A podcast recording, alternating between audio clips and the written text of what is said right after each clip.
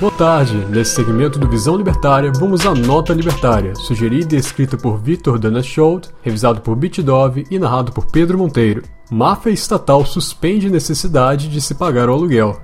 Direito de propriedade? O que é isso? Pergunta a máfia ao bovino gadoso, em mais uma demonstração de seu complexo de messias, unidos com as suas canetas mágicas e tomadas pela sanha infernal de se intrometer na vida alheia, parasitas mafiosos conhecidos como congressistas rabiscaram mais uma legislação aleatória. Desta vez, na eterna ilusão de buscar uma suposta igualdade entre as partes, como se isso já não existisse entre indivíduos, eles resolveram parir de suas mentes retardadas um projeto de lei que suspende temporariamente as regras de direito privado enquanto durar a pandemia do vírus chinês, gadosamente chamado de Covid-19. A ideia central é impedir que haja o despejo de locatários durante esse período. Os parasitas congressistas disseram que até o dia 31 de dezembro de 2020, liminares de despejo em ações ajuizadas a partir do dia 20 de março não devem ser concedidas. Segundo eles, deve-se proteger o locatário nesse momento em que eles estarão mais fragilizados financeiramente.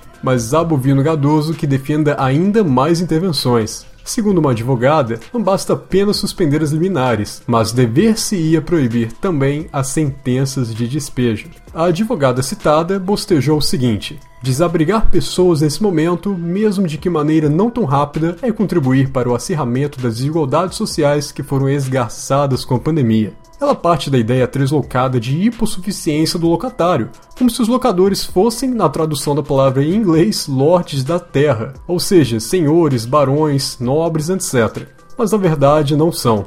Muitas das vezes são tão pobres quanto para quem alugam, e têm nesse aluguel a sua única renda. Porém, ainda há alguma sensatez no mundo jurídico. Segundo alguns outros advogados, tal projeto de lei, como já mencionado, parte de uma premissa equivocada, pragmaticamente, de que há um privilégio do locador. Questionam eles: como ficarão as famílias locadoras que têm no aluguel a sua única fonte ou pelo menos parte da sua fonte de renda? Elas também não merecem proteção estatal?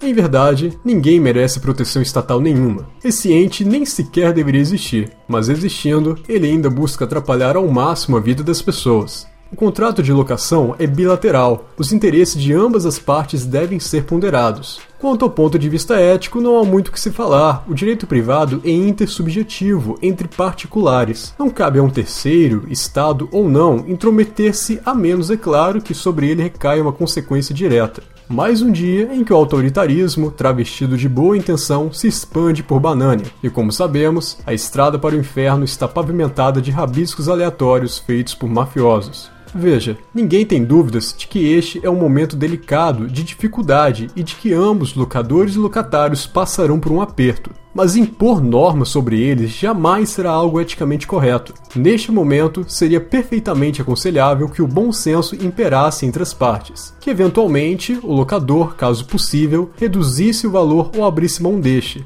Porém, este deveria ser um ato de benevolência e não imposto.